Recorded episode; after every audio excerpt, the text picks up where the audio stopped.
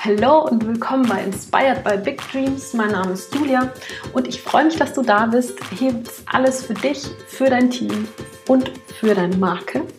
In der heutigen Folge geht es um das Thema Hypnose. Und vielleicht wunderst du dich, dass es um das Thema Hypnose geht, weil dieser Podcast eigentlich eher um das Thema Business dreht. Warum ich das Thema Hypnose hier anbringe, weil es nichts gibt, was mich in den letzten zehn Jahren tatsächlich so beeinflusst hat im positiven Sinne, sowohl privat und vor allem beruflich. Diesen Podcast würde es nicht geben, ohne dass ich nicht dort gewesen wäre.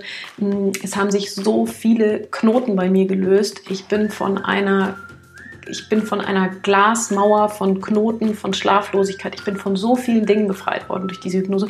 Und es ist kein Blödsinn gerade. Ich denke auch so, das klingt ein bisschen wie Quacksalberei. Und genau damit wollen wir auch, räumen wir tatsächlich in diesem äh, Interview und in diesem Gespräch räumen wir auf.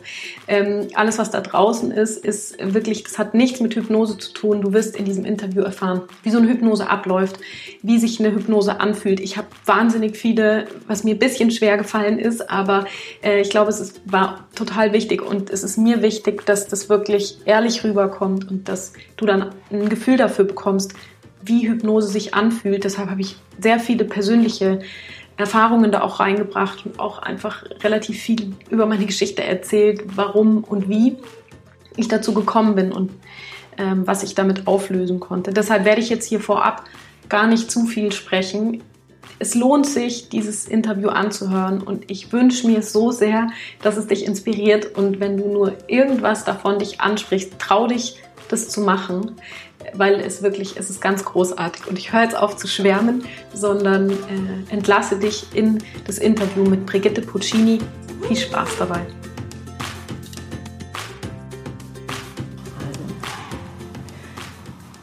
Ich sitze heute in der Praxis von der Brigitte Puccini. Und äh, ich freue mich sehr auf dieses Interview heute äh, mit der Brigitte.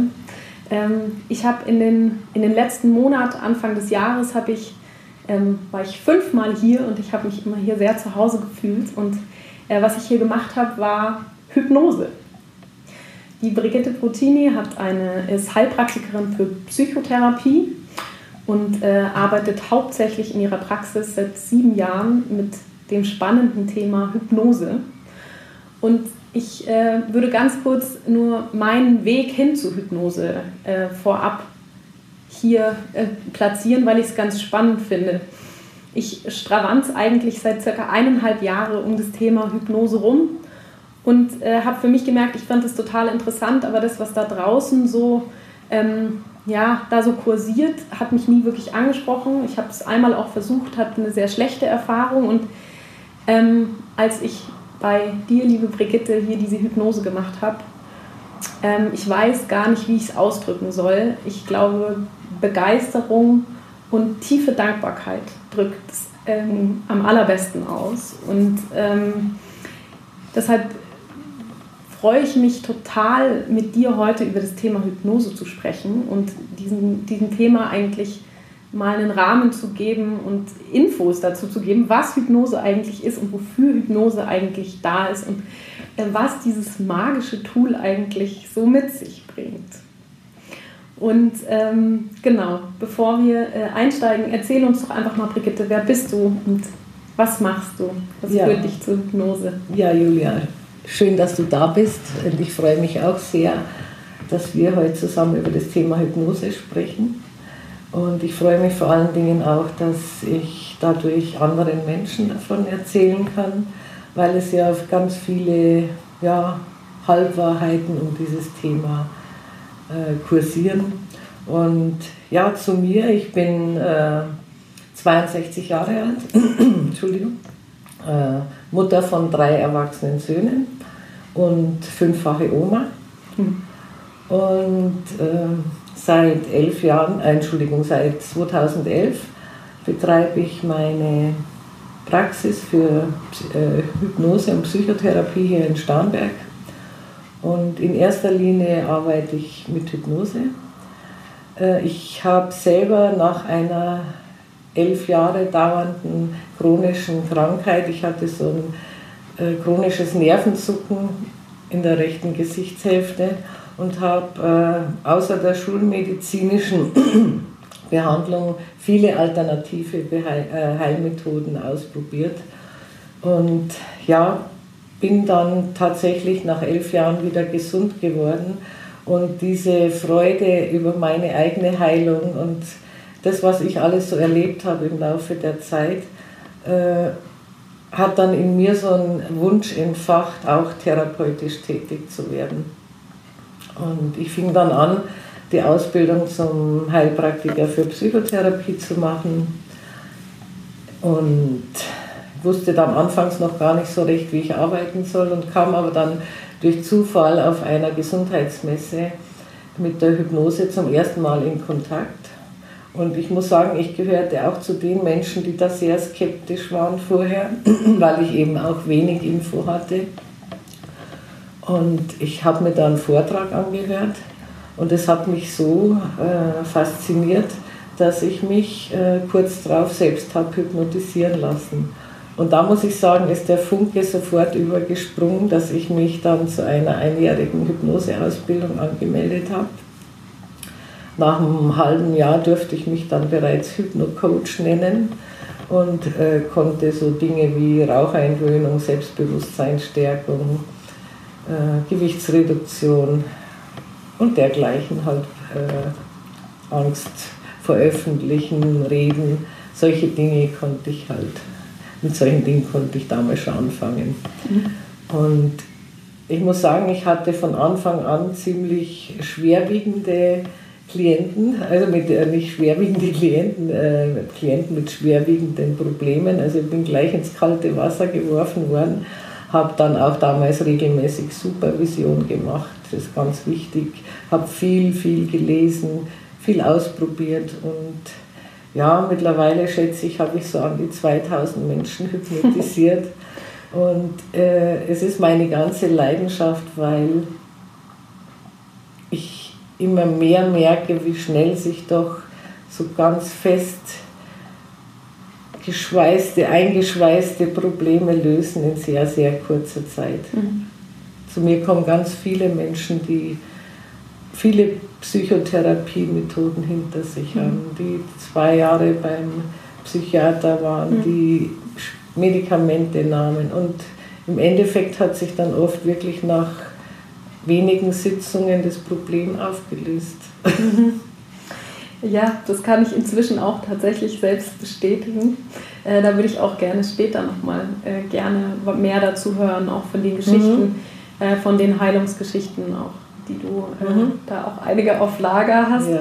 Äh, ich würde ganz gerne kurz zurückgehen. Äh, du meintest vorhin, du hast selbst sehr lange, also elf Jahre lang an einer chronischen Krankheit gelitten, mhm. Äh, an einem Nervenleiden ähm, und du hast sehr viel ausprobiert. Hat da Hypnose auch dazu gehört? Nein, nein leider nein. nicht. Okay. Magst du trotzdem kurz äh, erzählen, was dir in dieser chronischen Krankheit oder da besonders geholfen hat? Also ich muss sagen, ich habe die verrücktesten Dinge damals ausprobiert. Ich war bei Heilern, bei Geistheilern, bei Schamanen. Ich habe wirklich äh, ja, ganz, ganz abgefahrene Sachen teilweise. Und ich denke, in den elf Jahren, das war einfach mein Weg, weil ich glaube, äh, das Schicksal präsentiert uns so lange irgendwelche äh, Aufgaben, bis wir es einfach verstanden haben.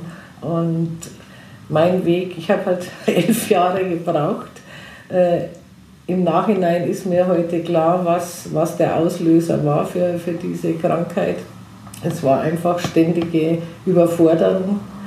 Äh, ich habe mit drei Kindern war ich immer berufstätig, dann kam die Pflege meiner Eltern noch dazu und für mich blieb ganz, ganz wenig Zeit, so, mhm. so ja, dass mein Körper irgendwann einmal gestreikt hat. Mhm. Und ja, das war ähm, eine schwierige Zeit, weil dieses Nervenzucken war natürlich auch nicht zu übersehen im Gesicht. Mhm.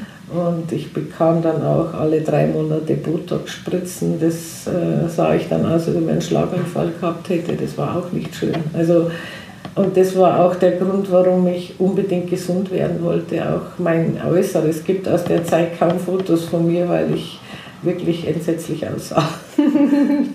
Ich sitze dir gegenüber und man sieht tatsächlich nichts mehr. Ja, ja, ja, schön, Gott sei Dank, Gott sei Dank. Und der Arzt sagte mir damals, damit müssen Sie leben. Also der mhm. hat mir keine Heilungschancen eingeräumt. Mhm. Jetzt hast du gesagt, dein Körper hat so ein bisschen geschrien nach mhm. Selbstfürsorge. Ich glaube ja. ja. dass chronische Krankheiten auch oft äh, genau das sagen wollen. Hast du für dich, ähm, was waren da so deine Maßnahmen, wo du sagst, das hast du langfristig, wie gesagt, es war ja ein Weg, aber dass die, die, die langfristig du dann integriert hast in dein Leben, die dir bei diesem Thema geholfen haben, was würdest du sagen? wie, wie äh, auf meinem Gesundungsweg, ja, was genau, mir geholfen also, hat. Ja, genau. Also ja. Was, für, was für Dinge du zum Thema Selbstfürsorge, wo du auch gesagt mhm. hast, ähm, da so integrieren konntest. Ja, das war gar nicht so einfach, weil ich das eigentlich nie gelernt habe und nie, nie gemacht habe. Äh, für mich selber gut zu sorgen. Solange man jung ist, hat man ja unglaublich viel Energie und da denkt man, man ist unverwundbar. Und ich wundere mich heute noch oft, was ich alles geleistet habe in meinem Leben. Aber wenn man dann mal plötzlich krank ist und wenn das nicht mehr so läuft, dann, dann macht man sich Gedanken. Aber ich muss sagen, durch diese elf Jahre, äh, das zeigt sich ja schon, dass ich elf Jahre nicht verstanden habe, was, was ich eigentlich tun soll. Also ich war da schon sehr, sehr hartnäckig, bis ich an mich selber gedacht habe. Mhm. Und ich denke, durch meine eigene Erfahrung, durch meine Lebenserfahrung, ich habe mit vielen Menschen zu tun gehabt in meinem Leben und ich denke, ich habe eine ganz gute Menschenkenntnis. Und es macht mir große Freude, mit Menschen zu arbeiten. Mhm. Und ja, ich habe da genau das gefunden, was meins ist. Und auch wenn es sehr spät war, was ich manchmal bedauere, aber äh, ich denke, dass ich durch meine Lebenserfahrung, durch meinen Lebensweg, ich habe mein Leben war auch, ich habe das in allen Facetten kennengelernt, wie jeder von uns. Und das hat mich einfach zu dem Menschen gemacht, der ich heute bin. Ja. besser spät als nie, liebe ja, Brigitte. Ja. Ich bin sehr froh, dass du zu dieser, zu dieser Passion und zu dieser Berufung gefunden hast. Und ähm, ich glaube, sehr vielen Menschen schon geholfen hast und auch äh, helfen wirst. Und ähm, ich würde ganz gerne eine Frage stellen. Hast du eine, eine kurze Beschreibung, was ist Hypnose für die, für die Leute? Ja, also Hypnose ist ein uraltes Heilverfahren, das bereits die alten Ägypter und Griechen angewandt haben vor 4000 Jahren. Und äh, es ist viel ausprobiert worden. Und eigentlich hat sich die Hypnose erst etabliert in Mitte der 50er Jahre, so 1950, auch nach dem Zweiten Weltkrieg, die, die äh, heimkehrenden Soldaten, die meistens traumatisiert waren. Das waren so die ersten, wo man die Hypnose aus, ausprobiert hat und teilweise mit sehr gutem Erfolg. Und in Amerika und England ist die Hypnose schon äh, seit dieser Zeit, also so 1955, 57, als Heilmethode anerkannt.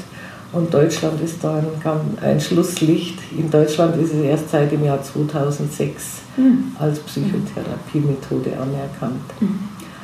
Äh, um zu erklären, wie die Hypnose funktioniert, erkläre ich immer gern, wie unser Verstand oder unser Gehirn funktioniert. Und da habe ich äh, als Vergleich immer dieses Eisbergmodell, das ja die meisten kennen.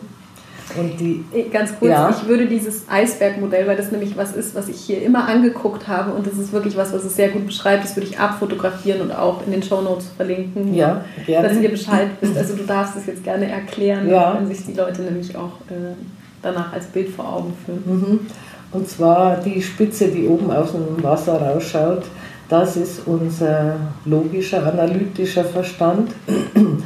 Da sitzt unser Kurzzeitgedächtnis und da sitzt auch unser Wille drin. Und äh, unser eigentliches wahres Ich, das ist der Riesenteil unter der Wasseroberfläche. Vergleichbar mit einem Computer ist es unsere Gedächtnisdatenbank, das unser ganzes Leben filmt wie mit einer Videokamera mit der entsprechenden Emotion, wird es da abgespeichert. Jede Erfahrung, die wir im Laufe eines Lebens machen. Und da gibt es ja ganz viele schöne und auch weniger schöne Erfahrungen, Erlebnisse. Und äh, unser Langzeitgedächtnis sitzt im Unterbewusstsein und viele Dinge äh, sind für uns nicht mehr erinnerlich. Also wir wissen nicht mehr, was wir am zweiten Geburtstag gemacht haben. Aber weg sind die Dinge nicht, die sind also tief abgespeichert im Unterbewusstsein. Äh, in unserem Unterbewusstsein geht es um unsere Erfahrungen, unsere Bedürfnisse, unsere Gewohnheiten. Da sitzt unser Instinkt drin, äh, unser, unsere Triebe, unsere Gewohnheiten, weiß ich jetzt nicht, ob ich mich wiederhole. Macht nichts, kann man nicht oft genug sagen. Und äh, unser Unterbewusstsein hat auch eine Schutzfunktion. Wenn wir zum Beispiel als Kind irgendwas erleben, was, äh, wo wir nicht in der Lage sind, das zu verarbeiten, dann wird das wirklich in der untersten Schublade abgelegt, sodass wir keinen Zugriff darauf haben. Nur die Dinge äh, arbeiten natürlich weiter unser Unterbewusstsein ist unser Gefühlsteil. Da geht es äh, um Gefühle. Unser Unterbewusstsein hat keine Logik wie unser Bewusstsein, sondern da geht es um Bilder, wie wir das vom Träumen her kennen. Und der dritte Teil im Bunde ist das Unbewusste. Das Unbewusste reguliert unsere ganzen Körperfunktionen, wie unseren Blutdruck, unsere Verdauung und die Reflexe, die Atmung und ist auch zuständig für unser Immunsystem. Es ist so, äh, dass ich, ähm, wenn jetzt zum Beispiel ein Mensch äh, Dauerstress ausgesetzt ist, sei es, weil er sich ständig überfordert, wie ich das gemacht habe, oder emotionalen Stress hat mit dem Chef, mit dem Partner, mit den Kindern. Äh, unser Körper reagiert immer auf dieselbe Art und Weise. Die Nebennieren schütten Stresshormone aus, Adrenalin und Cortisol. Das Cortisol ist dafür da, die, die Hormonbalance wiederherzustellen, weil wir können ja nicht ständig in so einem Stress, äh, ja, in so einer Über... Hm. Jetzt fällt mir das richtige Wort nicht ein. So eine Stressüberreaktion. Ja, genau, danke. Danke, Julia. Ähm, und es ist so, dass irgendwann, wenn der Körper nicht mehr damit klarkommt, wenn es so ein Dauerfeuer an Stresshormonen ist, irgendwann auch der Körper reagiert. Und bei mir war es eben damals dieses Nervenleiden im Gesicht und mhm. äh, bei einem anderen ist es vielleicht der Magendarm, Reizdarm oder Migräne oder sehr viele Klienten kommen zu mir, die Hautprobleme haben wie Schuppenflechte, Neurodermitis. Mhm. Also jeder Mensch reagiert dann irgendwann. Der, der, der, das seelische Leid wird dann praktisch durch, durch den Körper ausgedrückt. Und da äh, spricht man von psychosomatischen Erkrankungen oder Störungen. Jetzt hast du vorhin gesagt, dass so Sachen, die eben in der frühen Kindheit so abgespeichert wurden, mhm. die ja gespeichert werden, im Unterbewusstsein ist wie so in so einer Schublade eigentlich landet und wieder nicht drankommen. Mhm. Ist es ist es das, würdest du sagen, was verursacht, dass unser Körper reagiert, das, was in der Schublade abgespeichert ist, oder ist es so, so ein gesamtheitliches Unterbewusstsein, was in unserem Leben passiert ist? Oder würdest du sagen, dass dafür schon eher das verantwortlich ist, was so in der sehr frühen Kindheit passiert ist? Nee, ich denke mal, das, was in der frühen Kindheit passiert, äh, das beeinträchtigt unsere Persönlichkeit in erster Linie sehr. Das verursacht oft Ängste, oft Depressionen. Äh, dazu möchte ich gerne noch äh, fertig erklären, dieses mhm. Eisbergmodell. Und zwar ist das Bewusstsein vom Unterbewusstsein durch eine Filterebene getrennt. Äh, diese Filterebene, äh, oder ich nenne ihn auch gern Wachhund, der da aufpasst, dass da nichts ins Unterbewusstsein reinkommt, was da nicht hingehört. Äh, weil wir müssen uns vorstellen, unser Unterbewusstsein ist unser Autopilot, der uns durch den Tag steuert und der unser Bewusst, unseren bewussten Verstand praktisch ständig entlastet. Die Gedanken im Unterbewusstsein sind, glaube ich, eine Million Mal schneller als die im Bewusstsein. Und äh, unser Unter alles, was wir im Leben gelernt haben, ist im Unterbewusstsein abgespeichert. Wir müssen halt nicht mehr nachdenken, wie viel ist äh, 3 mal 7 oder wenn ich ins Auto steige, äh, was muss ich jetzt machen, sondern wenn ich das mal gelernt habe, dann weiß ich, ohne nachzudenken, das funktioniert automatisch. Und dafür ist unser Unterbewusstsein auch da. Und unser Unterbewusstsein kann uns wirklich zu allem machen, zu hübsch oder hässlich, zu dick und dünn und zu arm und reich. Äh, weil wir haben auch so ein Selbstbild über uns entwickelt und so Glaubenssätze im Unterbewusstsein abgespeichert, die sich ja meist in der frühen Kindheit entwickeln. Dieser Schutzfilter, der sich übrigens auch kritischer Faktor nennt, der entwickelt sich erst ab dem sechsten Lebensjahr. Das heißt, dass alles, was wir bis dahin erleben, äh, unzensiert äh, ins Unterbewusstsein rutscht. In dieser Zeit nehmen wir auch so die Weltsicht unserer Eltern an. Wir kennen es ja nicht anders. Wenn die Eltern uns sagen würden, die Farbe grün ist blau, dann würden wir es auch glauben, weil wir es einfach nicht anders kennen. Und äh, wenn man Glück hat als Kind, hat man Eltern, die da sehr achtsam sind, aber ich bin selbst dreifache Mama und das lässt sich gar nicht immer so äh, durchführen. Äh, es ist einfach so, wenn ein Kind ständig hört, du bist zu klein, lass das, oder dein, deine Schwester macht es besser als du, und im Kindergarten hört es vielleicht auch noch einige Male, und dann in der Schule, da kann man sich vorstellen, was ein Zehnjähriger dann für ein Selbstbewusstsein hat. Der hat dann die Meinung, ich kann das nicht, ich bin zu klein, die anderen sind besser. Und schwupps, schon ist dieses Selbstbild da, das für das ganze Leben lang prägend ist. Und ich arbeite sehr, sehr gerne mit Kindern übrigens, weil sie wahre Hypnosekünstler sind. Kinder unter drei Jahren könnte man gar nicht hypnotisieren, mhm. weil die in diesem Trance-Zustand, in dem man sich befindet, wenn man in Hypnose ist, weil die, das ist ein Dauerzustand bei denen, im Spielen zum Beispiel. Äh, da ist die klein, das kleine Mädchen, die äh, spielt nicht die Prinzessin Lilifee, sondern die ist die. Oder er ist der Superman oder Harry Potter oder was auch immer. Kinder identifizieren sich total mit äh, imaginären Freunden oder sie haben imaginäre Freunde.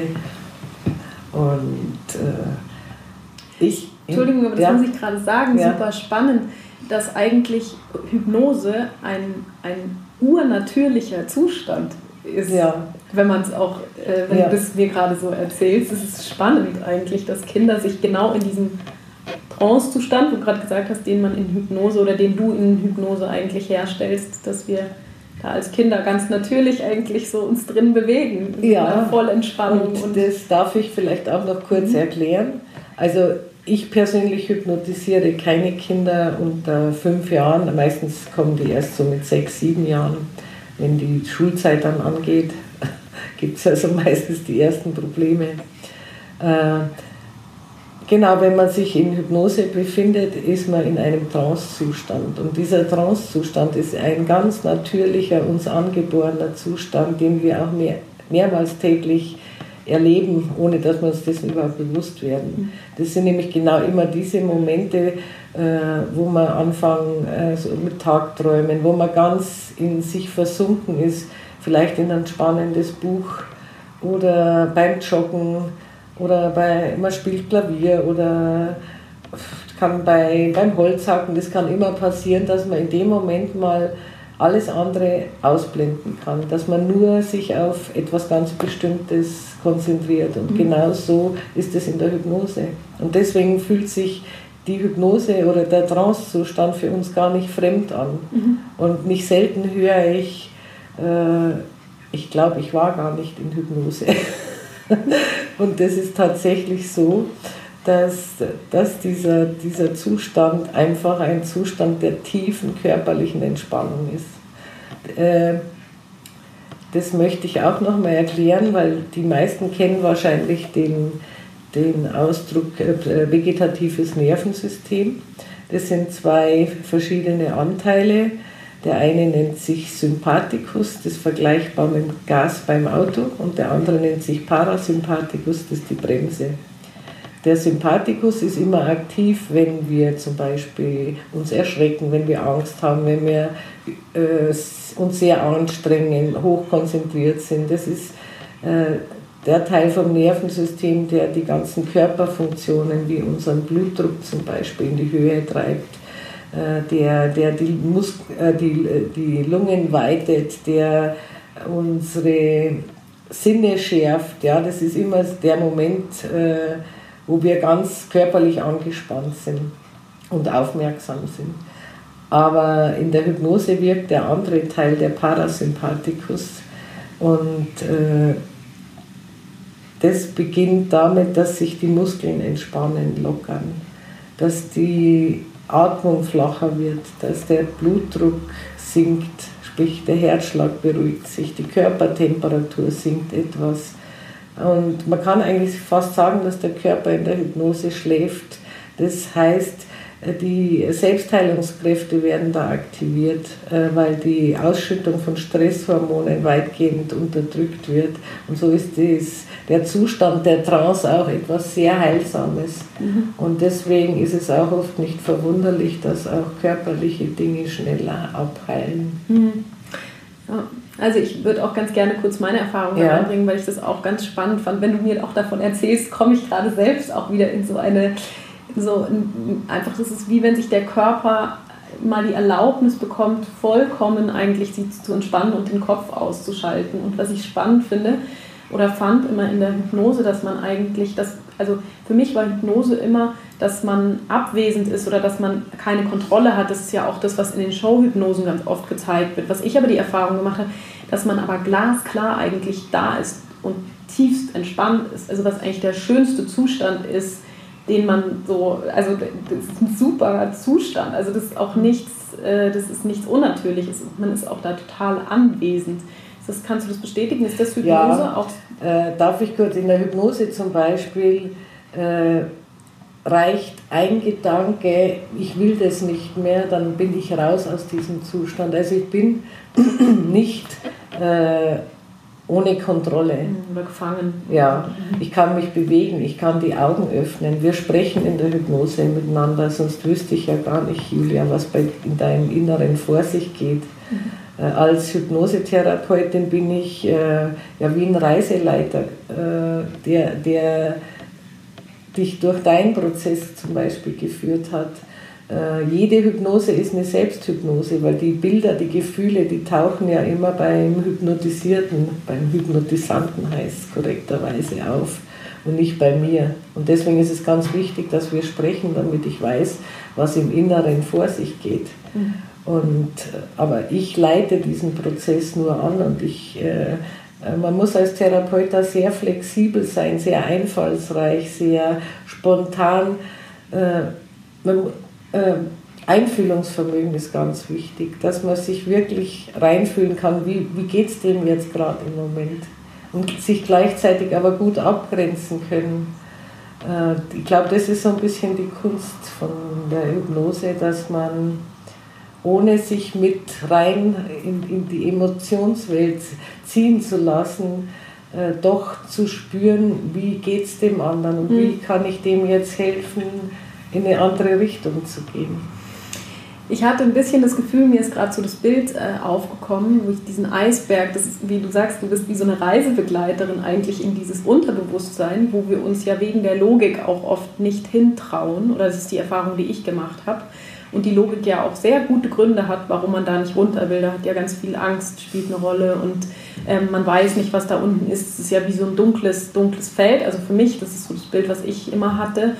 Ähm, und das ist, ich finde es spannend, weil du warst tatsächlich, also dieses mit der Reisebegleiterin, das, da kann ich mich gerade sehr gut identifizieren oder die, diese, diese Arbeit, die wir da zusammen hatten, dass du immer da warst, aber dich nie eingemischt hast, aber du genau wusstest, was ich brauche, in, in, um, um in dieser Situation und teilweise auch wirklich emotionale Situationen aus sehr frühen Kindheit, aus der sehr frühen Kindheit bei mir, wirklich da, das ist wie so, ein, wie so jemand, der da ist, aber so eine stützende, stützende Person, der so das Vertrauen einem gibt, dass man es selbst machen kann, aber da ist.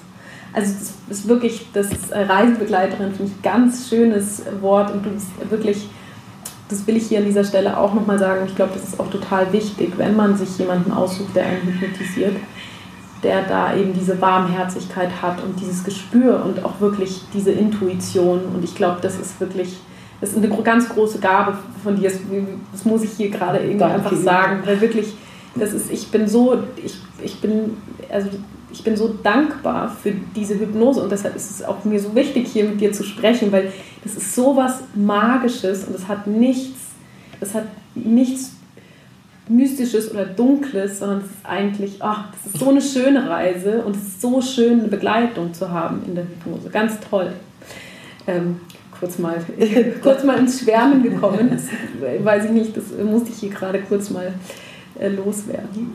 Aber nochmal zurück zu dem, würdest du sagen, dass was in der Hypnose du machst, ist Leute begleiten in dieses Unterbewusstsein oder wie arbeitest du genau in der Hypnose, mhm. wenn du das mal beschreiben würdest jetzt aus deiner Sicht? Ja, es ist so, dass ich natürlich äh, im ersten Termin, äh, wenn ich einlade zum ersten Termin, mache ich noch nie Hypnose. Ich mache dann ausführliches Anamnesegespräch. Ich erkläre nochmal alles ausführlich, wie die Hypnose funktioniert, wie wir vorgehen. Ähm, und dann lasse ich mir erstmal erzählen aus dem Leben und da bildet sich ja schon ein Rapport, ein, ein, ein Vertrauensverhältnis. Das ist ganz wichtig, weil das ist Grundvoraussetzung, dass die Hypnose funktioniert, ist hundertprozentiges Vertrauen in den Therapeuten. Das ist, und das ist 50 Prozent des Erfolgs, wenn das passt. Und ich habe eigentlich noch nie erlebt, dass jemand bei mir war nach dem ersten Termin und gesagt hat, nee, von der lasse ich mich nicht hypnotisieren. Und äh, die Hypnose machen wir im zweiten Termin. Und äh, durch mein Sprechen bringe ich praktisch äh, die Menschen in diesen Trancezustand. Man braucht nur zuhören und äh, das Vertrauen haben und sich einfach mal fallen lassen in dem Moment. Man kann nichts falsch machen. Man hört alles, was drumherum ist. Ich habe meine Praxis hier an der Hauptstraße, da passiert es ab und zu, dass die, die Feuerwehr mit Tatütata vorbeifährt und äh, der Hypnotisierte liegt da ganz ruhig, der kriegt das gar nicht mit. Äh, ich, er hört es mit Sicherheit irgendwo, aber es stört ihn in dem Moment nicht. Und äh, ich, ich, ich frage halt dann immer, was, was, äh, wie fühlst du dich? Oder wie, was kommen da gerade für Bilder hoch? Und dann leite ich natürlich über die Gefühle zurück in, in, in, in, wie mit einer Zeitmaschine, kann man sagen, in die, in die Kindheit oder dahin, wo das Thema entstanden ist oder wo das vielleicht traumatisierende Erlebnis seinen Ursprung hat. Und dann äh, kann man das ganz wunderbar an dieser Stelle auflösen. Ich lasse da auch keinen Menschen lang drin in, ein, in, einem, in einem schlimmen Moment. Äh, das sind ist ein kurzer Moment, dass derjenige aus der heutigen Sicht das neu beurteilen kann und auch dem verletzten Kind von damals zu Hilfe kommen kann. Und das ist ein sehr heilsamer Prozess, der da stattfindet. Der heilsame Prozess, mein, ist ein, würdest du sagen, dass diese traumatischen Erlebnisse oder einfach Erlebnisse aus der Kindheit, die zu bestimmten Gefühlen im Jetzt führen, die aufzulösen, ist das das Ziel von Hypnose? ja, ich meine, es gibt ja irgendwelche Gründe, warum sich jemand schlecht fühlt. Oft wissen die Menschen gar nicht, warum sie sich schlecht fühlen. Erzähl doch mal kurz, welche Menschen, für welche Menschen und wann eigentlich Hypnose gut ist oder wann mhm. du sagen würdest, ist Hypnose eigentlich, also wenn ich mich so und so fühle, dann würdest du empfehlen, zur Hypnose zu gehen, da kannst du helfen. Mhm. So, erzähl doch mal also ein paar Fälle, vielleicht ja, auch ein paar also mein, ich erzähle immer gern mein allerschönstes Erlebnis, das ich hatte im Laufe der letzten Jahre. Das war eine Frau, die, äh, der sind zwei Aneurysmen im Hirn geplatzt und sie war äh, voller Pflegefall, sie war halbseitig gelähmt und saß drei Jahre bereits im Rollstuhl, hat in den drei Jahren noch 20 Kilo an Gewicht zugenommen und sie wurde dann nach drei Jahren zu mir gebracht im Rollstuhl, äh, weil sie so eine Angst entwickelt hatte vor dem Hinfallen. kann man sich vielleicht vorstellen oder ist nachvollziehbar, wenn man immer selber agieren und handeln kann und immer auf Pflegepersonal angewiesen ist. Also die hatte jedenfalls schreckliche Angst vor dem Hinfallen. Und mit dieser Frau habe ich fünfmal, ich glaube das war im Jahr 2015, fünfmal Hypnose gemacht. Und im April 2016 kam sie am Gehwagen zu mir in die Praxis gelaufen und war 20 Kilo leichter. Ich habe sie letztes Jahr an ihrem Geburtstag angerufen, um auch zu erfahren, wie es ihr geht. Und sie ist äh, ohne Pflegepersonal, sie kann wieder vollständig selbst eigenbestimmt ihr Leben leben. Mhm. Und das ist einfach wunderbar. Aber das ist etwas, was ich nie vorhersagen kann. Ich hätte mir das auch nie erträumen lassen. Mhm. Aber diese Frau habe ich in der Hypnose immer wieder laufen lassen. Auf Sand, im Wasser, Berg hoch, Berg runter, auf warmen, auf mhm. kalten Untergrund. Und irgendwie hat sich ihr Hirn da wieder reorganisiert und sie konnte das tatsächlich umsetzen und vor allen Dingen auch die Angst verlieren, die, die sie ja hatte vor dem Stürzen. Und vielleicht hat sie auch die daran gehindert, wieder laufen zu können.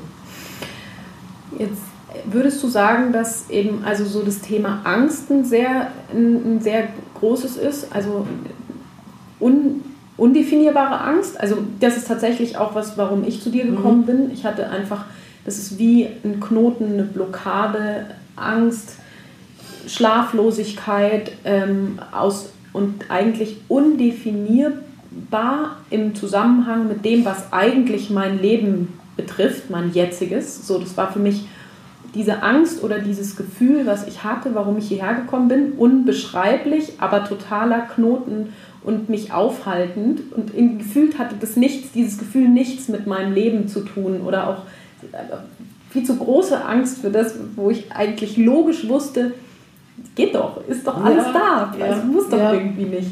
Ist das so klassisch, dass, die, dass da Leute mit so Angst einfach zu dir kommen? Ja, ganz. Oder Stress oder ja, Krankheiten das, auch? Oder? Das gehört auch zu meinen Behandlungsschwerpunkten, Angststörungen, Panikstörungen, Phobien. Und das äh, löst sich oft unglaublich schnell auf. Also ich glaube, dass ich noch nie mehr als drei Sitzungen für, für so eine Panikstörung zum Beispiel benötigt habe. Also das geht ganz, ganz schnell. Und äh, die, die, du sagst, du, du hast so eine Angst undefinierbar, ein Knoten im, im, im Magen zum Beispiel. Da gehe ich äh, über das Gefühl, über diesen, diesen Knoten im Magen zurück, mhm. weil dein Unterbewusstsein kannte das Gefühl, woher das kam. Und wenn jemand jetzt eine Erinnerung an ein bestimmtes angsteinflößendes Ereignis hat, kann ich auch da äh, zurückgehen über diese Erinnerung. Und ich, wir, wir gehen dann alle Stationen des Lebens nochmal durch, wo dieses Gefühl präsent war und arbeiten das sauber aus, auf. Und wenn wir an den erstauslösenden Moment gekommen sind und das auflösen sauber und die anderen Momente sauber durcharbeiten, dann können wir das, kann derjenige das mit einem anderen Gefühl in seinem Unterbewusstsein abspeichern, sodass es nicht mehr äh, beeinträchtigen kann. Mhm. Du hast ja auch gerade gesagt, dann bilden sich im Hirn tatsächlich ja auch neue, Synapsen. also wenn man an dieses Unterbewusstsein rangeht und das eigentlich wie so ein bisschen umprogrammiert, da passieren ja tatsächlich auch im Hirn Dinge. Also das ist ja nichts kein Shishi nee. oder kein, kein Weihrauch, äh, kein oder nee. so, sondern es ist ja wirklich auch wissenschaftlich bewiesen, diese ganze Sache. So, so, Stimmt es? So ist es ja. Äh, unser Gehirn ist das einzige Organ, das sich äh, verändern kann. Das nennt man Neuroplastizität. Und es gibt auch speziell äh, um die Hypnose äh, zwei, über 200 Studien, die auch die Wirksamkeit äh, beweisen. Und meine, wie du auch sagst, es bilden sich neue Verknüpfungen im Gehirn und man spricht da tatsächlich von einer Hirnlandschaft. Äh, und die ist auch bei keinem Menschen gleich, die ist genauso individuell wie unser Fingerabdruck. Äh, durch die, die ja, traumatische Erlebnisse hinterlassen da auch Narben im Gehirn. Aber äh, du hast auch erlebt, dass man sich anders fühlen kann am eigenen Leib. Mhm. Und äh, man sieht es dir auch an, du strahlst, du schaust toll aus. Und ich, äh, das ist für mich immer wunderbar, so auch die Veränderung zu sehen im Äußeren von einem Menschen. Weil viele Menschen, die zu mir kommen, sind blass, hängende Schultern und nach zwei, drei Sitzungen gehen die, sind die einfach wieder strahlend und das macht mich selber so glücklich. Mhm. Ja, es ist tatsächlich es ist interessant. Ich glaube ehrlich gesagt, oder ich weiß, dass es diesen Podcast nicht geben würde. Ich weiß, dass ich diesen Weg, äh, den ich in den letzten zwei Monaten gegangen bin, ich weiß, dass ich den gehen wollte seit ungefähr eineinhalb Jahren und ich es nicht hingekriegt habe. Das war wie ein Knoten, eine Glaswand, die mich aufgehalten hat, eigentlich wirklich meine Visionen und meine Träume, wovon ich sehr genau wusste, wie die sind ähm, die mich wirklich davon aufgehalten haben, eigentlich die zu gehen. Und äh, ich habe das Gefühl, da hat die Hypnose einfach wirklich, also das ist nichts, was man auch erklären kann und auch nicht erklären muss. Ja. Ich habe so das erste Mal wirklich das Gefühl, also ich selbst habe auch äh, irgendwie therapeutische Erfahrungen. Ich habe insgesamt fünf Jahre Therapie hinter mich gebracht und bei mir ist in der frühen Kindheit irgendwie auch was passiert, was mich sehr lange schon begleitet und was ich einfach seitdem ich 16 bin auflösen möchte. Und ich bin total fasziniert, in wie kurzer Zeit man wirklich an so tiefe Punkte kommt. Und für mich ist auch nochmal so, diese Therapiezeit, die ich hatte, war jetzt auch nicht umsonst, überhaupt nicht. Aber ich habe das Gefühl, dass es halt sehr an der Logik arbeitet und wir über die Logik halt diese tiefe Veränderung nicht hinbekommen. Also, dass eigentlich genau da die Logik und also ich war in der Hypnose an, an, in Situationen, die ich in der Therapie niemals besprochen habe oder in einem Coaching nie besprochen. Ich habe auch drei Jahre Coaching gemacht. Aber das sind Sachen gewesen, die ich einfach, die ich einfach nicht, ja, da kommt man irgendwie nicht dran. Also super spannend in dieser Reise eigentlich zu so Punkten, wo man sich sicher sein kann, dass man in der Logik nicht dran kommt, so, ja. die aber einfach arbeiten, mhm. die einfach auch am, am Leben arbeiten, eigentlich, das so. Unterbewusstsein gell, und am Körper arbeiten. Und man kann durchaus sagen, dass man in, in der Hypnose, in diesem Trance-Zustand mal von, der, von einer anderen, äh, aus der Metaebene zum Beispiel, man kann von oben auf das Problem runterschauen, sich selber von außen wahrnehmen. Man kann sich auch im Kino das mache ich auch manchmal so eine Kinotechnik, dass ich mich mit demjenigen in, ins Kino setze, gedanklich, und da vorne Leinwand ist und äh, demjenigen eine Fernbedienung in die Hand drücke und dann das Leben vor- und zurückspulen, Standbild schwarz-weiß oder farbig, je nachdem, sodass man äh, eine, eine, belastende Situation nicht mehr nochmal in, so intensiv erleben muss. Also wenn jetzt was ganz fürchterliches passiert ist. Mhm. Und äh, ich, denk, ich denke, also man muss auf jeden Fall vermeiden, eine Retraumatisierung vermeiden. Julia, und du hast es sicher auch erlebt, dass man, dass man auch nichts erzählt, was man nicht erzählen will. Was mich nichts angeht, hättest du mir auch in der Hypnose nicht erzählt. Absolut. Ja. Also man ist tatsächlich nicht unter der Kontrolle und man weiß jederzeit, was man tut. Man ist dann nicht handlungsunfähig. Ja, das ist tatsächlich auch das, was ich vorhin jetzt, also ich hatte so das Gefühl, ich bin glasklar da, aber trotzdem ist mein Körper eigentlich in so einer Entspannung, dass er da reingehen kann und da auch rein, ja, so bereit ist, dahin, dahin zu gehen und wo mhm. halt nicht, dann auch nicht. Es hat sich ja auch, wir haben fünfmal miteinander gearbeitet und ähm, ja, dann war das erste Mal halt vielleicht nicht bereit, ich an einen Punkt zu gehen und beim nächsten Mal dann aber schon. Es ist toll, einfach auch so ist ja auch eine, so eine Vertrauenssache und zu ja. sagen so, ach ja, das, das passt für mich und äh, da langfristig zusammenzuarbeiten. Ja, meiner Erfahrung nach ist es einfach so, dass man, wenn man das erste Mal hypnotisiert ist, dass da dieser Wachhund noch sehr, sehr parat ist, ja. Und dem schmeißen wir mal ein großes Stück Fleisch hin, dass er im Moment abgelenkt ist. Ja. Äh, aber ich, ich weiß immer, was ich tue in der Hypnose. Also ich würde nie was, äh, du würdest mich auf allen Vieren am Boden bei mir rumkriechen, wenn ich das von dir verlange. Äh, ja. ja, dafür ist ja deine Hypnose auch gar nicht da. Und das finde ich genau das, was halt so schade ist, dieses Show-Hypnosen-Ding, was wir ja. da eigentlich haben mit Schnipsen und fällst um, machst mhm. irgendeinen totalen Blödsinn, ist ja lustig, aber das ist halt ja. eigentlich nicht, wofür Hypnose gut ist, also was eigentlich das den therapeutischen den, Effekt, den Effekt hat, hat ja. den es halt hat. Ja. Was ich auch irgendwie ganz spannend finde, du hast, und, und das merkt man einfach, dass du ein unglaublich großes Potpourri an Möglichkeiten hast, wirklich. Auch wenn eins nicht funktioniert, probierst du es mit dem nächsten und bist da so ganz charmant, immer wieder bietest irgendwas an und guckst, was passiert. Also da merkt man einfach auch, dass du unglaublich große Erfahrung hast und sehr viele Menschen schon hypnotisiert hast. Du hast, was hast du vorhin die Zahl gesagt? Ja, so an die 2000 ja, schätze Wahnsinn. ich jetzt mal, ja. ja. Aber es ist einfach so, dass jeder Mensch die Hypnose einzigartig erlebt, weil jeder von uns einfach einzigartig ist. Und deswegen ist für mich jede Hypnose auch wieder eine Überraschung und neu und auch ein Geschenk jedes Mal, weil keine ist wie die andere. Und ich muss sagen, ich habe erst ein einziges Mal einen Fall gehabt, wo sich eine junge Frau nicht hat hypnotisieren lassen, beziehungsweise sie, ist, sie wollte zwar, aber sie ist nicht in Hypnose gegangen, nicht in Trance gegangen.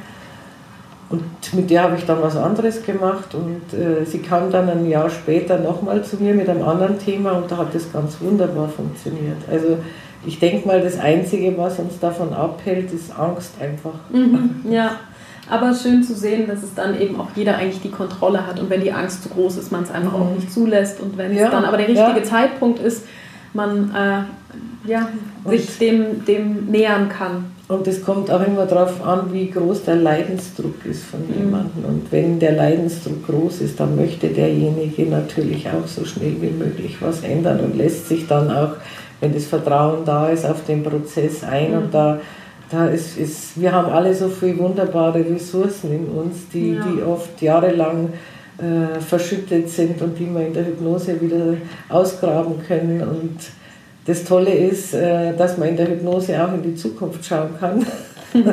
das nennt man Progression. Und da lasse ich oft in den Zukunftsspiegel schauen und, und die Menschen mal erleben, wie sie sich wohl anfühlen oder wie sie aussehen wenn ihr Problem gelöst ist oder in einem Jahr oder in fünf Jahren. Und das ist auch sehr, sehr heilsam, so eine mhm. Erfahrung und sehr motivierend vor allen Dingen. Also es gibt viel zu entdecken, glaube ich, in der Hypnose und ähm, ich könnte mich mit dir hier noch Stunden weiter unterhalten und vielleicht machen wir auch nochmal ein Interview. Ja, Wer weiß. Gerne, Aber ich würde für heute das gerne abschließen und es ist eigentlich auch ein schöner Abschluss, finde ich, zu sagen, es ist für jeden individuell was dabei und ähm, wer Lust hat auf Hypnose, sollte das auf jeden Fall mal ohne Angst ausprobieren, ein Gespräch mit dir vielleicht auch vereinbaren. Ähm, bevor ich dir meine Abschlussfragen stelle, würde ich aber ganz gerne hier ähm, einen Einschub machen, wenn man dich kontaktieren möchte. Mhm. Ähm, wie kann man das tun? Äh, Webseite, Telefon? Ja, die Webseite ist www.puccini. Ah, nee, jetzt weiß ich selber nicht mehr. amati-puccini.com, Entschuldigung. Äh, meine Telefonnummer ist 08151 971 4489. Wenn ich in Behandlung bin, bitte auf den Anrufbeantworter sprechen. Ich rufe gerne zurück. Eine Frage würde ich auch noch ganz gerne stellen, weil du bist ja jetzt in Starnberg, mhm. was so circa eine halbe Stunde von München weg ist. 40 Minuten ungefähr braucht man hier immer mhm. her.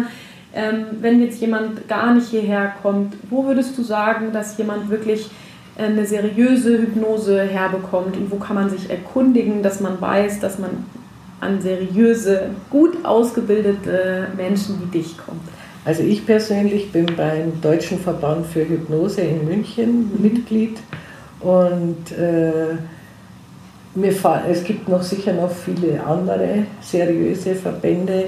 Also, also der Deutsche Verband für Hypnose in München, äh, die machen auch wunderbare Ausbildungen, beziehungsweise die, der erste Vorsitzende ähm, Wolf Stoiber, der hat eine eigene Hypnosepraxis gemeinsam mit der Sidonie Carstensen und die machen wunderschöne Ausbildungen, Hypnoseausbildungen Okay, also aber jemand, der jetzt einen Wochenendkurs gemacht hat, der kann bei diesem Verband, wo du gerade davon gesprochen hast, auch gar nicht nein, nein, werden. Nein. Das heißt, wenn ich an diesem Verband mich erkundige ja, und darüber Hypnose, da kann ich mich finde, die sind seriös verlassen, mhm. dass, dass da seriöse, da, da wird auch ein Ehrenkodex unterschrieben, da gibt es Verhaltensrichtlinien. Wir machen alle regelmäßig Supervision. Mhm. Und für einen Therapeuten ist es enorm wichtig, dass er für sein eigenes Seelenwohl gut sorgt. Mhm. Und ich gehe auch drei, viermal im Jahr und lass mich mal hypnotisieren, einfach auch, ja, es ist ein wunderbarer Zustand, kann mhm. ich jedem nur empfehlen. So eine Tiefenhypnose ist wie Urlaub. Ich habe es dir gerade ja. auch erzählt, als ich hierher gefahren bin und wusste, dass wir jetzt gerade dieses Interview haben, dachte ich mir so, ach, irgendwie hätte ich jetzt gerade Lust auch auf eine Hypnose.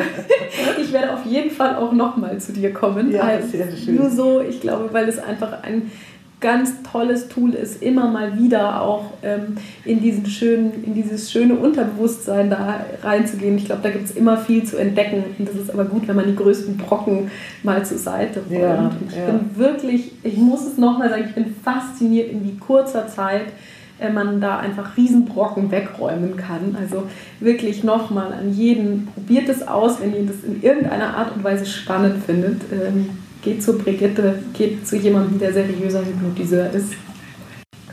Magst du mir nochmal so zum Abschluss deine drei wichtigsten Erkenntnisse, vielleicht so Dinge, die du gerne früher gewusst hättest oder so drei Dinge, die dich wirklich, wo du sagen würdest, das sind für dich die wichtigsten mitnehmen aus ja. deiner letzten, aus den letzten mhm. Jahren? ich denke mal, das Aller, Allerwichtigste ist Selbstliebe, dass wir uns selbst die wichtigste Person sind. Weil am Ende unseres Lebens, wenn wir mal 80 oder 90 sind und im Lehnstuhl sitzen und auf unser Leben zurückschauen, dann schauen wir, ob wir uns das Recht gemacht haben, unser Leben.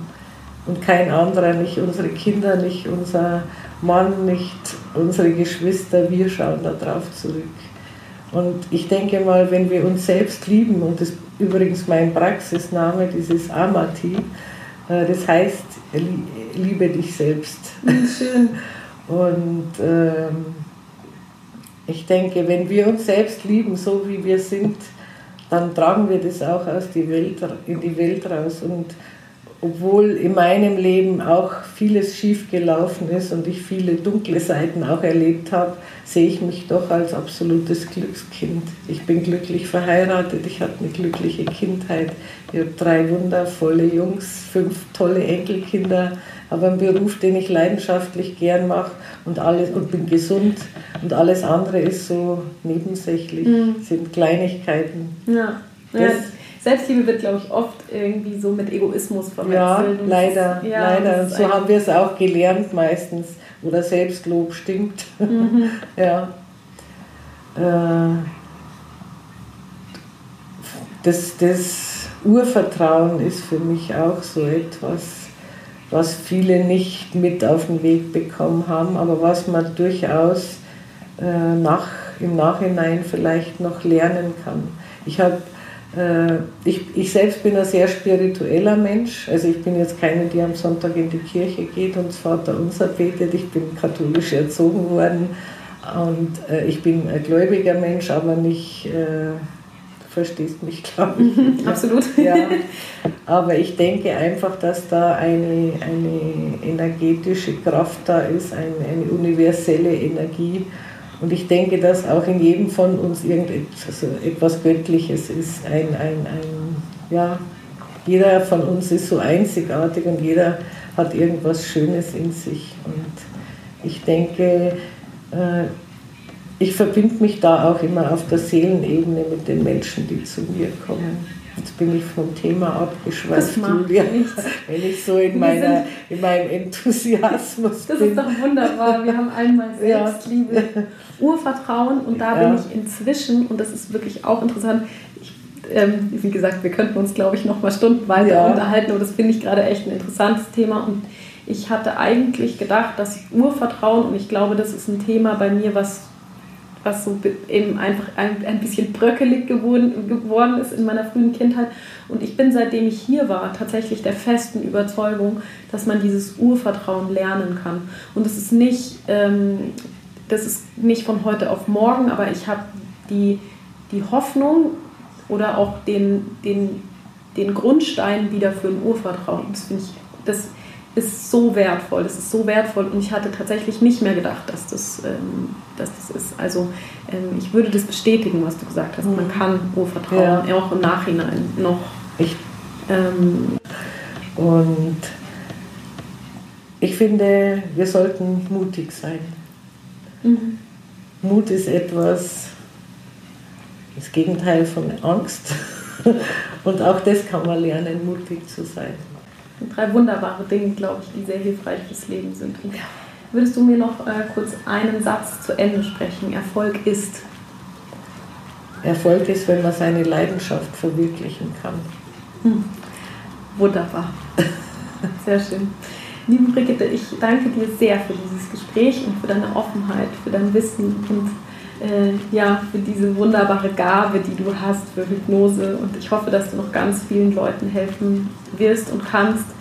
Und äh, ich hoffe, dass wir mit diesem Interview einen kleinen Beitrag dazu leisten konnten, dass Hypnose ähm, zu was wird, was hilft und keine Scharlatanerei ist und äh, Leute diese Möglichkeit tatsächlich in Betracht ziehen und ja, ihr volles Potenzial dadurch finden und Steine aus dem Weg räumen. Das würde mich sehr freuen. Ich danke dir von Herzen, Julia, für die Möglichkeit. Äh, es gibt noch viel Aufklärungsbedarf und du hast mir wieder ein bisschen die Türen geöffnet.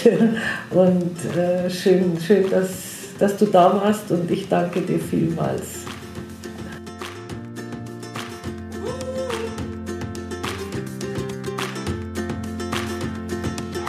So, ich hoffe, du bist genauso inspiriert von Brigitte und von diesem Interview und dem Gespräch und diesen ganzen Fakten über das Thema Hypnose. Ich würde mich total freuen, wenn du ähm, mir Feedback gibst. Ich würde mich wahnsinnig freuen, wenn du dieses Interview teilst mit jemandem, wo du sagst, vielleicht ist es ja auch was für jemanden, ähm, ansonsten, wenn du dich mit mir connecten willst, dann geh auf Instagram oder schreib mir voll gerne, ähm, wenn du eine Frage hast an mich oder ähm, ja, du mir gerne Feedback geben willst, schreib mir total gerne eine E-Mail an mail.juliahartmann.info. Ansonsten melde dich bei der Monday Morning Inspiration an. Da gibt es immer gute Inspiration am Montagmorgen und da kommen ganz tolle Sachen. Ich freue mich schon drauf. Äh, und ansonsten hören wir uns nächsten Montag. Ich wünsche dir einen erfolgreichen und äh, entspannten Tag und natürlich auch Woche. Und wir hören uns bis dahin.